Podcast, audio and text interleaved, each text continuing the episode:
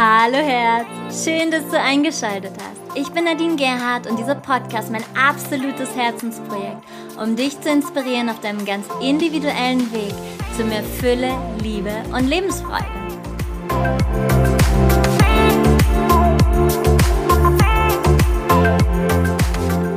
Hallo, ihr Lieben. Wie schön, dass du wieder dabei bist. Eine neue Hypersonic-Folge hier am Montag. Und natürlich nehme ich das ein bisschen früher auf. Wir haben jetzt Dezember und der erste Schnee draußen. So schön, so gemütlich, so drinnen immer gemütlicher.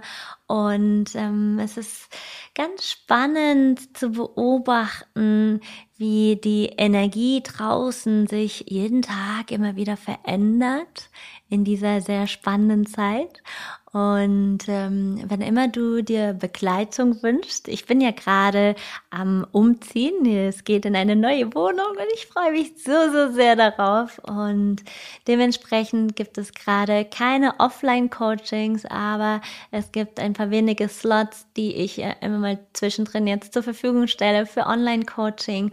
Und ähm, es sind jetzt alle Specials für die nächsten zwei Wochen erstmal äh, zur Ruhe gelegt. Aber dann geht es wieder weiter in der neuen Wohnung mit einem Familienstellen-Aufstellungstag online.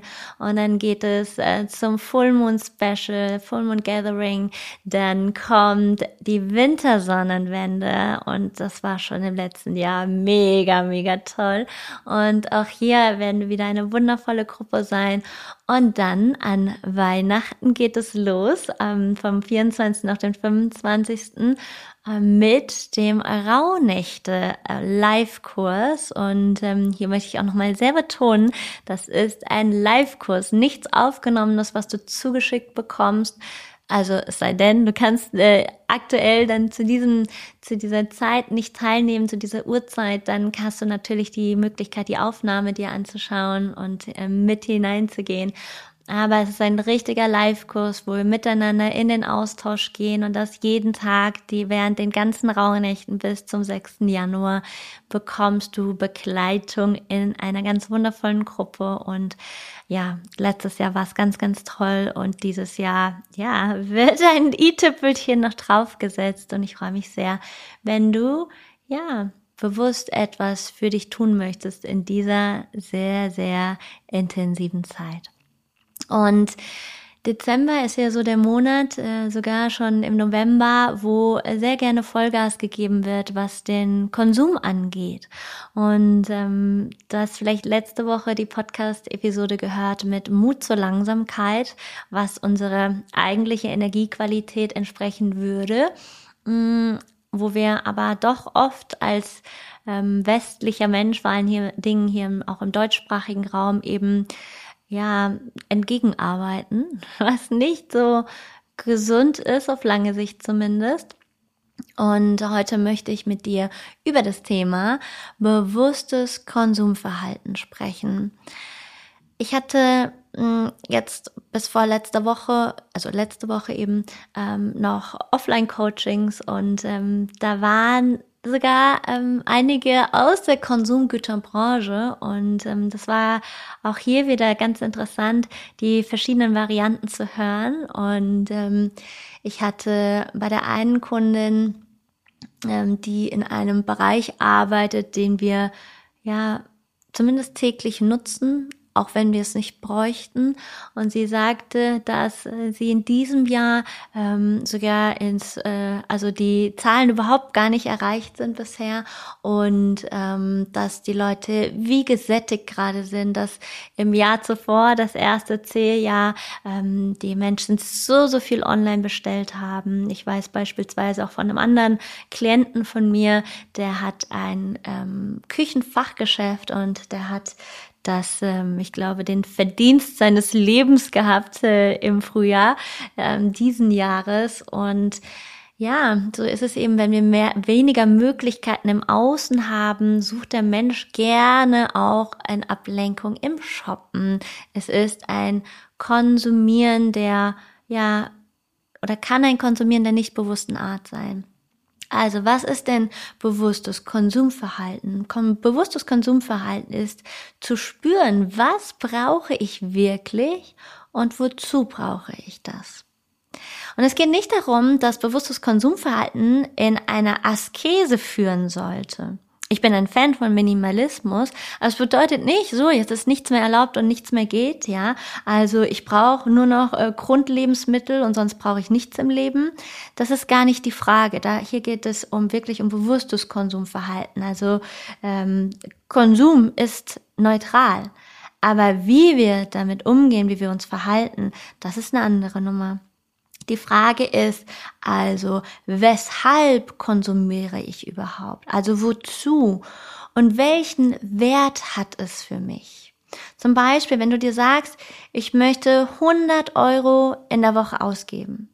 Und das ist ein begrenzter Betrag. Und für den einen ist es viel und für den anderen ist es wenig. Und dann kann es sein, dass du wahllos konsumierst und vielleicht ist dann das Geld sogar schon am Donnerstag weg und du wirst dich fragen, hm, was brauche ich wirklich? Was tut mir gut und welchen Wert gebe ich dem? In einem unbewussten Konsumverhalten geht dir der Wert verloren. Und das erkennst du auch in unserer Gesellschaft. Es gibt Menschen auf diesem Planeten, die verhungern. Und da gibt es ganz viele davon, die verhungern. Und es gibt Menschen, die Millionen verdienen im Verkauf eines Gemäldes zum Beispiel oder beim Fußball, bei einer Sportveranstaltung. Und das ist keine Kritik, darum geht's nicht, sondern ein Hinweis darauf, wie wir Prioritäten setzen oder wie Prioritäten gesetzt werden. Wir sind mitunter bereit, für ein Kleidungsstück ganze 400 Euro oder vielleicht sogar 1000 Euro auszugeben. Und diese gleichen Menschen sind nicht bereit, auch nur einen Bruchteil für eine hochwertige Nahrung auszugeben, weil sie ihre Prioritäten setzen. Und wir alle setzen Prioritäten. Und dann gibt es wiederum Menschen, die glauben, sie müssten überall dabei sein und unglaublich viel Geld dafür ausgeben, in jedem Restaurant, auf jeder Veranstaltung, ja, Aufführung und, und, und. Doch sie fragen nicht mehr, interessiert es mich wirklich, sondern sie geben das Geld aus, nur um dabei zu sein. Und das alles ist unbewusstes Konsumverhalten. Und ein unbewusstes Konsumverhalten fordert uns immer wieder auf, unsere Werte neu zu überdenken. Und das ist wichtig, weil unsere Werte sich tatsächlich ja auch wandeln. Wir stehen immer mal wieder in Wertekonflikten.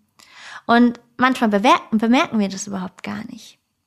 Und so ist bewusstes Konsumverhalten immer wieder das Nachspüren. Das Nachspüren, welchen Wert gebe ich den Dingen, für die ich Geld ausgebe. Und Geld ist in der Regel auch gleich Arbeitszeit und damit eben auch Lebenszeit. Ja? Also wo investiere ich rein und wie viel Lebenszeit ist dafür draufgegangen sozusagen oder habe ich verwendet, um mir mm, ein Kleid für 2000 Euro zu kaufen. Das ist jetzt natürlich nur ein Beispiel, das kannst du auf alles andere kopieren mit dem Kleid. Und dann fasse ich das nochmal weiter. Wenn ich die Frage stelle, was tut mir gut an Nahrung? Dann wird aus einem ganzheitlichen Bewusstsein auch klar, wenn ich eine Nahrung wähle, die mir gut tun soll, dann muss sie auch der Gemeinschaft gut tun. Dann kann zum Beispiel die Investition in Lebensmittel aus Monokultur, aus Massentierhaltung und Genmanipulation mir nicht gut tun. Also mir nicht wirklich gut tun in dem Maße, wie ich es mir wünsche, wenn sie der Gemeinschaft schadet. Also Konsumverhalten beginnt immer beim Einzelnen, beim Individuum und entspricht dem Bewusstsein des Individuums. Von daher sagt dein eigenes Konsumverhalten auch etwas über dein Bewusstsein aus. Und überprüfe bitte diese Aussage für dich selbst. Denn in meiner Wahrnehmung ist es eine Frage des Bewusstseins. Es gibt Menschen, die würden einer Fliege nie etwas zuleide tun. Und das sind sensible, ganz teilnahmsvolle Menschen und dennoch sind sie sich mitunter nicht bewusst, dass sie Dinge konsumieren, die auf anderer Ebene der Gemeinschaft schaden. Und es geht hier nicht um die Disziplinierung oder um Maßregelung mit dem Finger auf den anderen zeigen und so weiter. Das, was gerade eben passiert, ist zum einen ja bereits das Umdenken, nur das geschieht oft mit einem erhobenen Finger, dann mit dem Gefühl, ich bin besser, weil ich zum Beispiel Bioprodukte esse, weil ich vegan lebe, weil ich Vegetarierin bin, weil ich ein Elektroauto fahre und so weiter und so weiter. Doch darum geht es nicht als solches, denn es ist eine Frage des Bewusstseins. Und das ist ähnlich von dieser Energie her. Nehmen wir mal ähm, Human Design, was ja gerade so stark ja in den Vordergrund gerückt ist. Und an sich ist das eine tolle Sache, aber es wird oft missbraucht und es gibt genügend Menschen, die sich dann mit äh, dem Human Design identifizieren. Und das ist genau eben das. Esse ich Bioprodukte aus meinem Bewusstsein heraus oder tue ich es, weil ich mir ein Mäntelchen umhängen will? Oder weil ich es gelernt habe, weil es gerade dem gesellschaftlichen Lifestyle entspricht. Weil, naja, ist man Yogalehrerin, dann muss man so und so und so sich verhalten. Dann muss dieser Lifestyle auch dementsprechend, ja, das meine ich jetzt ironisch, dieser Lifestyle entsprechend sich auch anpassen.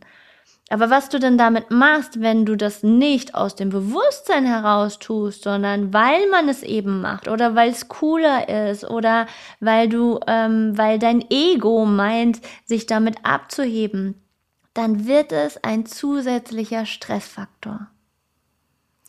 Tue ich diese Dinge, weil ich mich auf natürliche Weise verbunden fühle, dann ist es kein Stressfaktor, sondern dann ist es ein natürlich bewusstes Konsumverhalten. Und hierin gibt es kein, so muss das sein für alle. Das ist ganz wichtig. Hier ist es einfach wünschenswert, ein individuelles Bewusstsein für das eigene Konsumverhalten zu entwickeln. Es gibt nicht das richtig und das falsch. Und darüber würde uns das einmal mehr bewusst werden. Darüber würden wir alle schon viel verändern. Und jetzt gibt's ja im Supermarkt also wenn man mal in so einen großen Edeka und Co. geht, im Supermarkt 50 verschiedene Nudelsorten. Es gibt vier Reihen nur mit verschiedenen Chipsorten. Du kannst die feinste Schokolade kaufen bis, weiß ich nicht, also meterlange Reihen. In der Großstadt ist alles lieferbar. Die Shopping Center in Paris, in London, in New York sind voll. Das ist Fülle pur. Das ist Überfluss pur. Und dann kam die Frage aus der Community, wo ist da die Grenze? Und es, in meinen Augen, auch hier wieder, es gibt keine Grenze zwischen Überfluss und Fülle. Denn alles, was da ist, ist Ausdruck der Fülle. Aber Achtung, es gibt noch einen Unterschied. Wann etwas zum Überfluss wird, entscheiden wir selbst. Du kennst diese Jahre, wo unsere Apfelbäume total voll hängen.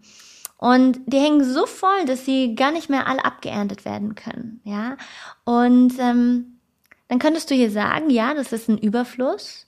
Und die Äpfel fallen von den Bäumen, sie verrotten, sie werden nicht verarbeitet, sie werden nicht geerntet. Und das könnte ja dann so, oh, so schade und hm. Aber das macht nichts, denn Sie werden der Natur wieder zurückgeführt. Und die Tiere freuen sich dran. Die Natur freut sich daran. Und in dem Sinne gibt es auf natürlicher Ebene keinen Überfluss. Doch es wird für uns Menschen den Überfluss oder zum Überfluss, wenn wir den Überfluss in unserem Leben erzeugen, wenn wir und damit meine ich genau das. Da wird's dann ungesund, wenn wir mehr essen, als uns gut tut. Wenn wir mehr konsumieren, als wir gebrauchen könnten, als wir eigentlich gebrauchen.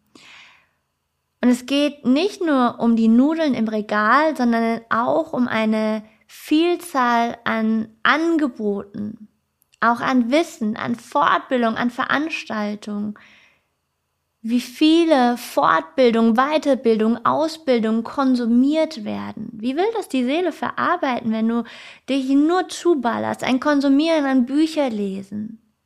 Wir leben in einem Überfluss, in einer Fülle. Und gerade deshalb ist es so wichtig, bewusst zu konsumieren. Und hier immer wieder hineinzuspüren, warum tue ich das gerade? Was ist der Hintergrund dessen? Was ist die Motivation hinter der Motivation? um bewusst zu kommunizieren. Überfluss selbst ist auch total neutral. Es ist weder gut noch schlecht.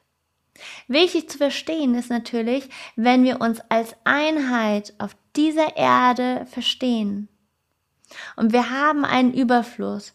Flo, wo, das ist eine ganz wichtige Frage, wo fließt es dann hin? Weil eigentlich würde sich alles immer wieder ausgleichen. Wenn du davon ausgehst, dass global alles zu Genüge für alle vorhanden ist, dann würde ja in einem natürlichen Überfluss sich das Überfließende einen Weg dorthin bahnen, wo es gebraucht werden könnte. Und das geschieht oft nicht. Es stoppt dann, weil der Mensch in seiner Unbewusstheit nicht teilen will oder kann. Also dieser natürliche Überfluss, den wir haben hier als Einheit auf dieser Erde, der stoppt, weil der Mensch in seiner Unbewusstheit nicht teilen will oder kann, weil er im Mangel steckt, weil er Fülle nicht spüren kann. Und wenn wir Fülle nicht spüren können, dann stecken wir im Mangel und wir versuchen dieses Loch zu füllen über Konsum. Konsum von Kleidung, von Netflix, von Essen, von XYZ, wechselnden Partnern, Stimulation, sexuelle Stimulation, pipapo, da könnte ich noch ganz viel mehr draufsetzen. Es gibt Menschen, die können Fülle nicht spüren und davon haben wir eine Menge. Sie werden nicht satt. Sie werden nicht satt an Zuwendung, an Gütern, an Nahrung. Und hier sind wir wieder beim Individuum, das sich genährt fühlen muss. Genährt fühlen muss. Du musst fühlen, dass du genährt bist, sonst merkst du es nicht und sonst hast du das Gefühl, dir fehlt etwas. Und dann kommt es eben zu diesem Überfluss. Dann überfordern wir uns an, ja, zu viel Kleidung im Schrank, mit Gütern, mit Attraktionen, mit Gütern, die wir verwalten müssen, mit Nahrung, die uns nicht mehr gut tut, dann wird der Überfluss zu etwas Ungesunden in unserem Leben. Und die Antwort ist auch hier, ich glaube, in jeder Podcast-Episode, Bewusstseinserweiterung, Bewusstseinserweiterung, Bewusstseinsentfaltung und innere Kindheilung. Ganz, ganz, ganz, ganz, ganz wichtig. Da kam ein Kommentar aus der Community, die Mädchen setzen, also die Medien, ja, ähm, das Fernsehen, die Werbung, die setzen Shoppen als Hobby für Frauen ein. In Magazinen, um toll zu sein, musst du das und das haben. Und ja, das ist natürlich, denn davon lebt die Industrie. Und dann gibt es Frauen, die das bedienen. Zum Beispiel, wenn die Industrie sagt, du musst die neueste Mode tragen dann kannst du ja dem glauben oder du kannst es lassen. Wenn du jedoch den entsprechenden oder in den entsprechenden Kreisen verkehrst, wo du nur Anerkennung erfährst, wenn du die neueste Mode trägst, und wenn du dann dazugehören willst, wirst du glauben, du musst die neueste Mode kaufen. Und auch hier. Was hilft? Bewusstseinserweiterung, Bewusstseinsentfaltung und innere Kindheilung. Bewusstes Konsumverhalten beginnt damit zuallererst nach deinen eigenen Bedürfnissen zu fragen. Weshalb kaufe ich zum Beispiel diese Bluse? Kaufe ich sie, weil ich eine Bluse brauche, wirklich brauche, oder kaufe ich sie, obwohl ich schon zehn Blusen im Schrank hängen habe und ich will das neueste Modell und damit zeigen, dass ich in, dass ich hip bin? Und das ist wertfrei, das ist wertneutral zu sehen. Ich will nicht mit dem Finger auf jemanden zeigen, sondern es geht nicht darum, dass du dann sagen musst, ich kaufe die Bluse nicht, doch dir bewusst zu machen, welche Motivation ist dahinter. Und wenn die Bluse 80 Euro kostet, dann frag dich, wie viel Lebenszeit du dafür investierst, damit du diese Bluse kaufen kannst. Und das dann noch in der Relation stimmig ist. Und so wirst du zunächst deiner selbst bewusst. Und dann dehne dein Gewahrsein aus und frag dich, wem diene ich, wenn ich diese Bluse kaufe? Da gibt es einen Laden, der damit Gewinn macht. Es gibt eine Kleiderproduktionsfirma und so weiter und so weiter. Also die Schlange ist ja länger. Und dann würde sich die Frage stellen, wird vielleicht aufgrund der Produktion dieser Bluse ein Mensch ausgebeutet? Müssen hierfür Kinder arbeiten? Und dann kann zum Beispiel die Erkenntnis sein, es ist gut, dass die Kinder Arbeit haben, denn sonst hätten sie gar nichts zu essen. Das kann sein, das mag sein. Und das ist zum Beispiel sowieso eine Frage, die ganz, ganz schwierig zu beantworten ist. Denn falls du noch nicht in Indien warst, ich war oft und ähm, lange auch schon in Indien, über mehrere Monate, und ähm, du erlebst Kinder auf der Straße und erlebst sie in der Kinderarbeit.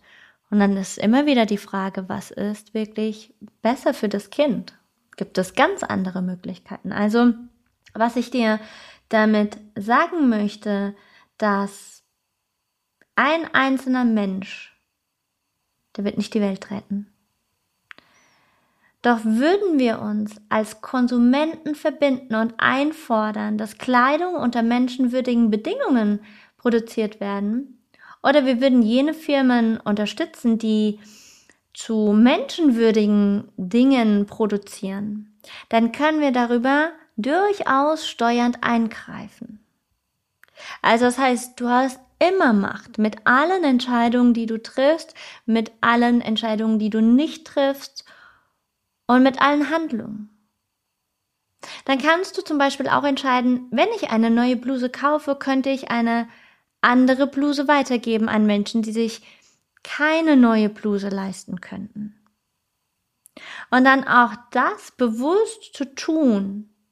Hier gibt es ja dementsprechende Projekte, zum Beispiel Kaufhäuser für sozial schwach gestellte Menschen oder, oder, oder. Also es gibt so viele Möglichkeiten. Oder du tust dich mit ein paar Freundinnen zusammen und statt Neues zu kaufen, tauschst du deine Kleidung mit deinen Freundinnen. Und es macht sogar mega Spaß. Das einzige Wichtige wäre nur, dass ihr dieselbe Kleidergröße habt. Je nachdem, okay, wenn es ein Schal ist oder so, dann ist das wurscht. Also es gibt viele Möglichkeiten, das möchte ich damit sagen. Und Nachhaltigkeit ist durchaus ein wesentlicher Faktor, der nur dann wirklich gelebt werden kann, wenn wir uns der Ganzheit mehr und mehr bewusst werden. Also welche Auswirkungen hat mein Konsumverhalten? Und nicht einfach nur um der Spur willen dem Thema nachzulaufen, sondern zu spüren, wirklich zu spüren, was Nachhaltigkeit wirklich bedeutet. Nächste Woche kommt eine ganz spannende Podcast-Episode zum Thema Geld und Geldbewusstsein. Und da will ich gar nicht so stark vorgreifen. Die wird wahrscheinlich ein bisschen länger als die heutige, ähm, weil Geld ist ja schon lange nicht mehr das, was es wirklich ist. Und ich möchte aus der Sicht des Verbrauchers hier nochmal reingehen. Und das ist ein Thema, was wir in jede Branche rüberkopieren könnten. Die limitierten Angebote. Heute kannst du das noch kaufen für 111 Euro und ansonsten kostet es 333 oder 666. VIP-Coachings, völlig überteuerte Coachings. Ich komme ja aus der Coaching-Branche, deswegen nehme ich das als Beispiel. Und aus der Sicht des Verbrauchers kannst du dich fragen, was bewegt dich als Konsument dazu, ein völlig überteuertes Coaching in Anspruch zu nehmen? Weshalb glaubst du, dass dieses Coaching ein besseres ist als ein anderes? Und da kam eine sehr berechtigte Frage aus der Community, die auch sehr, sehr wichtig ist. Anhand von was bestimmen wir, was wenig oder viel ist? Und ich höre dann immer wieder als Argumente, ja, ich bin mir halt so und so viel wert und deswegen nehme ich den Preis, weil ich ja so viele Ausbildungen gemacht habe, weil ich ja so einen Selbstwert jetzt habe und der Selbstwert spiegelt sich in meinen Preis. Bla bla bla bla bla.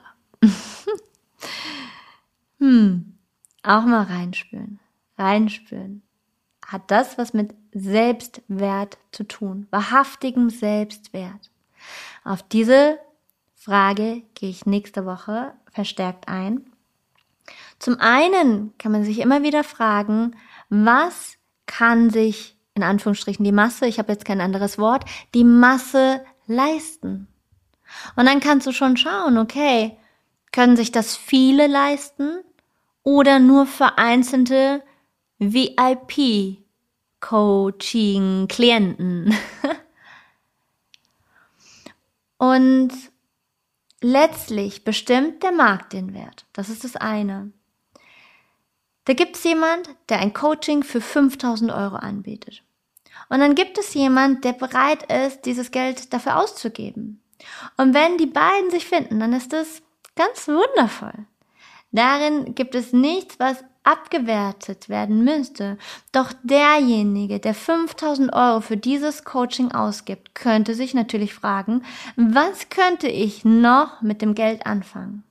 Und was, wenn ich 1000 Euro für ein immer noch überteuertes Coaching ausgebe und die 4000 Euro, also meinen eigenen Überfluss dahin fließen lasse, wo er wirklich gebraucht werden könnte?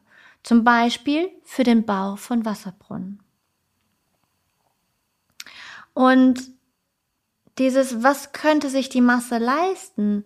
Aus der Sicht des Konsumenten ist es immer eine Frage des Bewusstseins. Und aus der Sicht des Anbieters natürlich auch. Denn hier ist ja die Aussage die, meine Lebenszeit ist mir so viel wert, dass ich nicht mehr als ein Coaching im Monat machen möchte. Mit diesem einen Coaching für 5000 Euro möchte ich so viel verdienen, dass ich mein Haus finanzieren kann, mein Auto, mir meinen Urlaub leisten kann. Und ich suche diesen einen Klienten, der mir genau das finanziert. Und das kann funktionieren, das ist gar keine Frage. Doch letztlich ist es ja so, dass dieser Mensch der Gesellschaft nicht das zurückgibt, was er von ihr bekommt. Dieser Coach gibt der Gesellschaft nicht das zurück, was er von ihr bekommt. Denn er braucht ja all diese Menschen, die die Straße kehren, die seinen Müll abholen, die sein Brot backen. Er braucht all diese Menschen, doch er ist sich dessen nicht bewusst. Er sagt, naja, ich bezahle es ja dann auch. Ich bezahle ja auch das Brot. Ich bezahle ja dafür, dass XY die Straße kehrt oder mir den Müll abholt.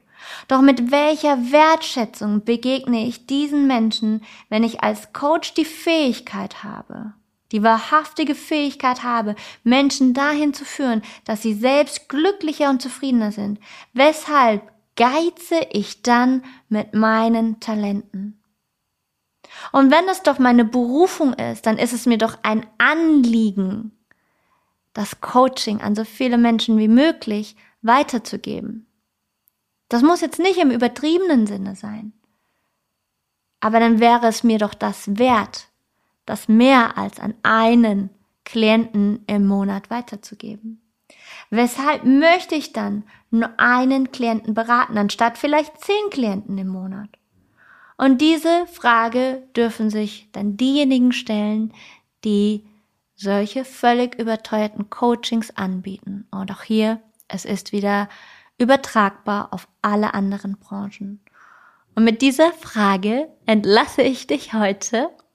Und wie gesagt, wir werden dort viel verstärkter noch eingehen auf das Thema beim Geld regiert die Welt und die Innenwelt, die nächste Podcast-Episode, wo ich mich wirklich sehr darauf freue. Ähm, es ist einiges an Zusammentragen aus meinen Erfahrungen der vielen letzten Jahre und ähm, was mit Geldbewusstsein zu tun hat, mit Mangel, mit Fülle und ähm, wie wir Geld in, ja, im heutigen Zeitgeschehen bewerten und sehen und da gibt es noch einiges zu transformieren in, meinen, in meiner Wahrnehmung.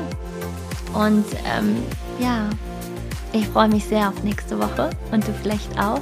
Wenn dir diese Podcast-Episode dich unterstützt hat, dann freue ich mich sehr, wenn du sie mit deinen Liebsten teilst, wenn vor allen Dingen hier jetzt diese Vorweihnachtszeit, wo wir sehr stark natürlich in ein unbewusstes Konsumverhalten ähm, hineinfallen können und natürlich auch im Außen sehr, sehr, sehr stark animiert werden, egal wo wir hingehen. Fast egal. ja, dass diese Podcast-Folge dazu hilft, in einen bewussteren Konsum zu kommen und vielleicht sogar auch ein Stückchen weit mehr in eine Art des Minimalismus. Denn vielleicht würde ein, eine Geste, etwas, was von Herzen kommt, was gar nicht hier die großen Riesengeschenke sein müssen unterm Weihnachtsbaum, etwas mit Liebe selbst gemachtes, so viel mehr wert sein als die teure Diamantenuhr, Ring, Kette und so weiter und so fort. Das bedeutet nicht, dass du das nicht kaufen oder nicht tun sollst, aber tue es mit Bewusstsein.